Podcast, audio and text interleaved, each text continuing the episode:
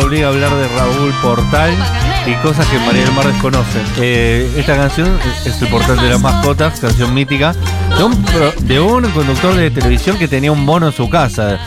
Una especialista eh, veterinaria que cuida y ama a los animales probablemente esté en contra. Pero ha cambiado mucho esa forma de relacionarnos con el mundo animal. ¿O no, Sandra Vázquez? ¿Sandra Lorena Vázquez o Sandra Vázquez? ¿Cómo te guste más? Eh, Sandra Lorena es el nombre conocido en las redes, digamos. Ok. Este, pero Sandra. Tengo que decir que no conozco la canción por extranjera. Otra más. También. Dos. Yo también, yo Ajá. también, me imaginé, te escuché que- y dije, mmm, a Mm. Sandra, Tú sabes que Sandra. ya la cara de gordita disimula. Eso ya está Bueno, era un conductor de televisión muy famoso en la década del 80 y del 90 que tenía, él amaba tanto los animales que tenía un programa de tele que hablaba de animales y Ah. demás, pero con esta particularidad que tenía un mono, Claro, ¿entendés? Que claro. amaba tanto los animales que hacía cosas que eh, eran ilegales, como tener animales salvajes en su casa. Bueno, no es ilegal, no tan así, no necesariamente. Eh, entramos directo a la polémica, vamos de ya. Y yo soy así, dale. Sí, impacto. Eh, hay muchas formas de ver las cosas. Eh, hay proyectos que son de embajadores animales, en los cuales animales a los que no pudieron reinsertarse se utilizan para eh, difundir, para que los nenes los vean. En los zoológicos, totalmente polémico para hablar a favor o en contra, existen las dos vertientes. Pero resulta que en Argentina no es ilegal necesariamente tener animales salvajes, porque la terminología salvaje medio que no se sabe bien qué es. Lo que sí es ilegal es tener fauna autóctona. O sea, un carpincho o un mono autóctono de Argentina no lo puedes tener, necesitas un, per- un permiso para tenerlo y es por algún motivo particular que cae en un refugio, en algún lugar que lo van a, a cuidar Una o a mulita. reintroducir. Sí, no puedes tener una mulita, no puedes tener una guaraguazú, un jaguar. Pero un tigre de Bengala quedaría en un lugar en el cual no estoy diciendo que haya que tenerlo ni que son mascotas ni mucho Pero no menos. sería ilegal. Pero no sé si no sería ilegal, pero no es tan tajante. Ahí empiezan un poquito los grises. Un animal peligroso seguro que tiene mucho, mucho, un criterio mucho más exigente, por supuesto. Pero, no sé, un gecko o una lagartija que no esté en Argentina no te van a, hacer demasiado, digamos, Claro. porque lo Ok. tengas. Ah, mira. Pero un lagarto vero, que es una mascota popular en Argentina, es ilegal. Claro. Mira. Pero una tortuga, Depende de si es argentina o no. La tortuga, típica tortuga que tienen acá, es ilegal tenerla. oh, ok. ¿Sí? Que no significa agarren a la tortuga que tuvieron toda la vida y suéltenla en su ambiente natural, porque no es la idea, pero bueno, no hay que seguirla comprando ni fomentando ese, ese vínculo con la naturaleza, pues. No, no, no, no se establece un buen vínculo con las tortugas. No, no es que. Eh, Se han visto casos. Se han visto casos, sí, sí. La gente establece muchos vínculos. Yo Las tenía una no sé. tortuga. La tortuga no sé. Yo tenía una tortuga que después pasó a ser tortugo y, y, bueno, transicionó, digamos. Claro, claro, claro. Sí, no le suele pasar lo de eso del hermafroditismo, pero por ahí un mal reconocimiento No, de. de, de entrada la le, le empezamos a decir Michelle porque pensamos que era Claro. mujer, pero después nos enteramos que era varón y. Claro. Y Michelle Bueno. igual era un hombre que admitía ambas dos. Pasa Sí. con los gatos también igual, nos ¿Con los sorprenderíamos. Con los gatos pasa. ¿De verdad? Eh, Porque cuando son bebés es difícil reconocer si es macho o hembra. Entonces hay muchos gatos machos que primero tuvieron un nombre de nena y después le bajaron. Que- como lo traumaste ahí. Espectacular. Espectacular, esto Sí, no sí, sabía. Es muy común, es muy común. Sandra, eh, tengo muchísimas preguntas. Estoy segura de que los Stormies, que es como llamamos a nuestros oyentes y oyentas también, al 1140-660000, de recomendaciones y, y cuestiones con los animales domésticos, ¿no? Como con Bueno, los vamos. animales, con los animales de mascotas. Los legales. Perfecto. digamos. los animales eh, permitidos por la ley y, y por, por la moral. Claro. Eh, ¿Qué onda? ¿Qué onda? ¿Por dónde se empieza? ¿Qué onda? Claro. Eh, animales adoptados. ¿Cómo es el proceso de adaptación? Pone perros o gatos, digamos. O Bien. sea, una adopta un animal, lo conoce, pero No, lo conoce en un Estás hablando de la amiga, de la prima, del tío. Está hablando de ella, creo. que estoy hablando, estoy hablando de mí, adoptó una perrita. Ya llegó. Eh, ya llegó, está conmigo. Pero Eh, tiene su vida, no es recién nacida. Claro, tiene de dos a tres años. Eh, Perfecto. fui a la veterinaria. Entonces, primer paso, ir a la veterinaria. Bárbaro. Es espectacular lo que acabas de decir. Antes de tener un perro, es genial ir al veterinario a preguntar qué necesito. Yo no voy a ir a veterinaria. O sea, yo Ah, llegué a la veterinaria ok, ya con la perra. Bueno, muy bien. Pero por las dudas se puede. O sea, se, se pueden hacer consultas antes de tener un perro para elegir Claro. la mejor edad, para elegir cómo preparar el ambiente. Sobre todo si tienes otros animales y sobre todo si tienes gatos. Ok. Que los gatos son muy particulares con el estrés, entonces una buena presentación hace que se estresen menos y ellos se enferman. O sea, gato que se enfermó, seguro que tuvo un cuadro de estrés poco tiempo antes. Los perros son un poquito más maleables porque son especies totalmente diferentes en su idiosincrasia, en su- lo social que tienen. Bueno, pero tú fuiste a la veterinaria con tu perrita. Yo Ya la fui a la veterinaria con mi perrita Te recién la encontraste, adoptada. ah, la adoptaste. La adopté, claro, pero entonces en la veterinaria yo di la información que sabía. Chicas, estamos todas en cero acá, no sé, la gente que se la encontraba en la calle, no sabemos cuánto tiempo llevaba la perra en la calle, en fin. Entonces yo lo primero que dije como una ciudadana consciente es a la perra hay que vacunarla, primero y principal, y hacerle análisis de sangre. Entonces tenemos la información física de la perra, pero hay un montón de descubrimientos sobre el temperamento que se van... eh, como que, se van viendo sobre la marcha. ¿Cómo es ese proceso de adaptación si no hay otros animales para que el animal, para que el, el perro no se estrese? Como un poco cómo es, cómo es ese, ese Eh, descubrimiento. perfecto. ¿Puedes conocer a alguien? No tienes otros animales. No. Bueno, o sea, el, el caso tuyo particularmente va a hablar el tiempo. Primero te felicito porque adoptaste un animal adulto que Bien, María felicitaciones a todos. Mi gatito también lo adopté adulto. Es Era gratis. un viaje de ida. sí, y eso te atiene a favor muchas otras cosas. Por ahí vos no la elegiste a ella por eso en particular, pero adoptar animales adultos te permite ver qué tipo de personalidad ya tienen Es que ya tiene una Claro. personalidad, claro. y qué cosas.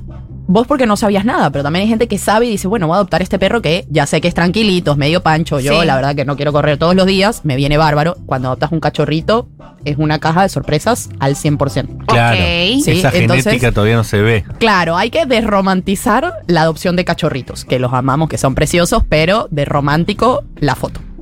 Sí, Claro. aparte te Hermosas crecen fotos, demasiado, ¿no? fotos. Y sí, te rompen todo. Y eh, no pasa nada, es un cachorro, es normal que lo haga, pero la gente, viste, cree que es todo precioso y la verdad que los cachorritos cuando crecen... También le pasa con los hijos a la gente Sí, igual, ¿eh? sin duda. Pero vos sabes que con los hijos por lo menos dices, bueno, si tiene un carácter horrible, Salió yo sé a quién de los dos es. Claro. Pero el perrito cachorrito vos no sabes qué carácter va a tener. Y esos hay muchas cosas, el temperamento se hereda. Entonces, está bueno adoptar adultos si tú quieres un perro con unas características particulares. Si estás para la sorpresa y la adrenalina, cachorrito, no hay duda. Y si tienes una casa, y si en un lugar grande, etcétera. Sí, el- eh, todo, todo tiene para debatir, ¿no? Pero lo del lugar grande, los, los animales lo que necesitan es de vos, de tu energía y de tus ganas. No necesitan una casa grande. Pero sí necesitan energía del tutor para que los haga que brinque, que salte, que aprenda trucos nuevos, que se estimule. Los perros con un patio gigante y están todo el tiempo parados afuera en la ventana viendo a la gente adentro. Entonces a veces lo de la casa grande Es cierto eso también, ¿eh? se puede interpretar de distintas maneras. Mucha gente no saca a pasear a los perros porque tiene una casa grande y de ninguna manera el perro está indicado que salga a pasear mínimo dos veces al día o una vez al día, porque si no es un aburrimiento total, por más que la jaula sea grande. Ok. Entonces, volviendo a la adaptación, Vos vas conociendo al animal. lo vas conociendo totalmente, vos está- constantemente vas a estarle proponiendo cosas y te va a estar contestando. Entonces, si vos no sabes mucho de animales, lo que hiciste está muy bien en cuanto a lo clínico. Bueno, vamos a vacunarlo, vamos a hacerle análisis de sangre, súper importante. Acá medicina preventiva a full. Para todos, animales, eh, todos los animales, una vez al año, un análisis de sangre es lo ideal. Personas también. Personas también, por Personas- supuesto, pero personas bueno. también. Ese ya es Pero otro el médico rubro. otra cosa, claro. Eh, y bueno, y después hay mucha gente que te puede asesorar y acompañar. O sea, cuando uno tiene un animal nuevo y no le conoce la personalidad, y por ahí tú le tienes expectativas sobre Mm. lo que va a ser un perro en tu vida, Me y te encuentras con algo que a lo mejor te parece, a lo mejor no. Son dos unidades completamente ajenas que de repente viven juntos. Entonces, hay muchas formas en las que los humanos, de manera activa, tenemos que aprender sobre el lenguaje canino. Y no te estoy diciendo enseñarle a sentarse, estamos hablando de convivencia, no me rompas la basura, los horarios son del paseo, yo te doy mi atención en este momento, en este momento estoy trabajando. Ok. Y todo eso es muy de a poquito y con mucho refuerzo positivo. Vamos a eso. El refuerzo es, o sea, eh, nosotros, eh, nenes de los noventas, eh, con eh, nosotras además, ¿vos sos de Venezuela? Sí. Claro, yo soy colombiana. Perfecto. Eh, eh, el, el periódico era directamente el- El la instrucción. El, periódico envuelto con cinta scotch. Claro. Para que el periódico dure más. Para, Eso- y eso fue mi así, caso. yo no sé, yo no recuerdo si, si ¿Cómo, a mí. cómo? No entendí nada de lo que acaban de Sí, decir, ¿eh? o sea, el perro se le pegaba Ah. cuando le decías que no a algo con un periódico, con un rollo de En periódico. la Gran Colombia se utilizó ese En la Gran. Colombia la metodología de crianza Sí. era el periódico, pero era mucho más la sanción que el refuerzo positivo. Sí, total. El periódico detrás de la. del- para que no se escape, ¿viste? Detrás de la Claro. puerta de salida, el periódico enrollado. Un desastre. Eh, yo, por lo menos, me apunto más a lo que es el refuerzo positivo. Ok. La verdad que no soy eh, la más experta para venir a hablar de conducta, comportamiento. Esto tiene muchas escuelas, está la conductista, la positivista, y de- se deriva muchas veces de lo que es la psicología humana. Pero bueno, en los animales es todo un poco interpretativo. Entonces Mm. tampoco es que, o sea, todo lo vamos interpretando y actualizando. La información que nosotros nos criamos y la César Millanada de el collar de ahorque y te tiro al piso para someterte, en realidad quedaron un poco obsoletas. Sí. Entonces son escuelas que siguen, siguen vigentes, pero no están acompañadas de un fundamento teórico que diga, bueno, esto es bueno para el animal. No quiere decir que no funcione, Bien. ¿sí? Pero claro. No, hay no muchas es bueno para el animal, pero es bueno para el dueño, capaz. Sí, o para la casa. Sí, o a lo mejor es el camino fácil. Son formas, a como yo le veo, en las cuales se les quiebra el espíritu a los animales y muchas veces hacen caso, que está muy bien y es lo que la gente queda, pero no Claro. tienes el- la personalidad del perro, sino que tienes un perro sometido. Es, como domar un animal salvaje. Exactamente, exactamente. El concepto va desde el macho alfa que tiene que dominar, que yo me encantaba verlo, Animal Planet, cómo entrenaban y yo fanática. Y hoy en día digo, ok, pobrecita mi perra, Claro. todo lo que yo hice, todo el maltrato que le hice. Y César eh, Milán, aparte. Viendo, claro, creyendo que esa era la ley. Que Claro. eso era lo que está bien. Y la verdad que hay un montón de escuelas. Pero para todas, paciencia. Y lo del refuerzo positivo es básicamente darle un premio o algo eh, bueno cuando tiene una conducta deseada. Pero eso no es la contracara de lo mismo. Es un poco, o Es sea, como una se escuela basa- progre. Es que es conductual, entonces se basa en Mm. recompensar o castigar las. eh, Me hace las ruido lo que contás, perdón que te lo diga No, así. está ¿eh? perfecto. Y Porque de vos hecho sos hay hijo de psicoanalista, Sí. entonces no, pero bueno, mucha no, no hay que- lenguaje, no hay, no hay palabra, digamos. No, Perdóname, totalmente. Y hay mucha, gente, pasa eso. hay mucha gente que dice no, porque si vos siempre le das comida, no te va a hacer caso cuando vos no tienes comida. Y bueno, ahí tenemos un montón de escuelas de adiestramiento que la verdad que no es algo que No nos competa directamente. ¿Y con los me gatos gusta, es pero no me parecido? compete directamente.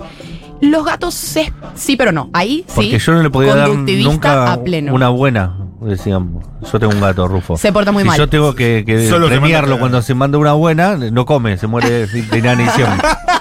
Bueno, ahí habría que ver la preparación que tuviste vos en tu casa a favor de él Claro. cuando lo decidiste adoptar. Siempre la culpa de los padres. Sí, o sea, tiene rascadores, tiene lugares de altura, le dedicas media hora o 20 Todo. minutos a jugar. Pero cuando estás durmiendo te muerde los dedos. Bueno, bueno, eh, sabes que eso es súper común, eso es súper común. Los gatos tienen, son animales que tienen mucha energía en pequeños horarios. Claro. Si están todo el día durmiendo a la madrugada, que es el horario en el A que ellos 7 de la quieren cazar, Sí. Claro. y que encima ya les está haciendo ruido las tripas porque viene el horario del desayuno, se ponen como, bueno, o sea, ¿qué es lo que se mueve? Y se mueven los deditos de los pies así, No, suavemente Claro. debajo de eso la... no sabía. Sí, entonces, claro, Son si el gato no jugó, claro, lo que en, en ese caso muchas veces uno dice, bueno, tratemos de jugar antes de dormir. Viste, como tratando de emular alguna manera que el gato sienta que caza, porque el gato si no caza, se muere en su, en su mente, si no cazo, me muero. Mm, Entonces algo tengo que cazar, lo que haya. Lo que quiera. Lo Cualquier, que cualquier dedo. dedo gordito. Sí. Sí. Y, y todo se solucionaría si todas las cosas no se le pierden abajo del sillón.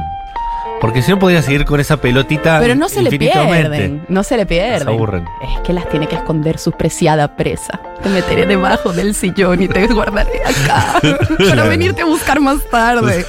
Así que no, te toca todas las noches. Tiras, al- antes de irte a dormir, saca todo el sillón debajo del sillón y se los tiras. Ah, esa está buena. Todas Que las juegue noches. toda la noche. Restock de juguetitos. Última pregunta, María del Mar. Eh, es espectacular esto. Sandra, eh, no llegamos a escuchar las preguntas de, de los Stormies. Yo porque, repetiría esto, ¿eh? Yo, tengo, yo necesito repetirlo. Sí. Sigo con preguntas. Estamos Hay- empezando. eh, hay mucha gente que te consulta por, por problemas de conducta con los animales. Sí, la verdad que muchísima. Este, en la consulta clínica, lo que tiene el, el veterinario como profesional es que ataja todo. Vos tenés un problema con el perro, no importa si es de la piel, del riñón, de la cabeza, de la personalidad, vas al veterinario. Entonces Sí. el veterinario clínico está preparado para atajar un montón de problemas. que no significa que sea ahí la solución. Es el primer paso y Ok. de ahí te deriva, dependiendo del tema de qué conducta sea, si es peligrosa, si es pe- el animal se está haciendo daño a sí mismo, si es una conducta repetitiva, agresividad. Son muchas cosas y cada una tiene diferentes tratamientos. Para todos, paciencia y refuerzo positivo, porque lo que la gente quiere es Paciencia que y se refuerzo solucione. positivo. Bien. Sí, y las soluciones mágicas no existen, menos con un animal que se está viniendo a adaptar a nuestras casas, que son casas de humanos, no casas de lobos y gatos del desierto, que finalmente son lo que son estos animalitos, son vienen Yo de quiero seguirla, eh. nos quedamos sin tiempo, Sandra, pero me gustaría poder seguir hablando de esto. ¿Vos tendrías algún inconveniente si te volvemos a invitar? Por favor, claro que sí, Con más tiempo. me encantaría. Sandra Lorena Vázquez es veterinaria, pasó por después de la tormenta. Nosotros nos tenemos que despedir. Paula Artigo, que estuvo en los controles, Rocío Méndez en producción. Eh, tu, tu, tu, tu, Miranda es el nombre, ¿no? Maika. ¿Maika Iglesias es? ¿O digo cualquier cosa? Maika Rodríguez. Maika González. Ah, Maika González. Bien, González Ah, Mayer. bien. Así que mañana lo voy a recordar. Maika González estuvo en redes sociales dando una mano eh, para sacar adelante el país. Nosotros nos volvemos a encontrar mañana. Espero que sean felices. Chao.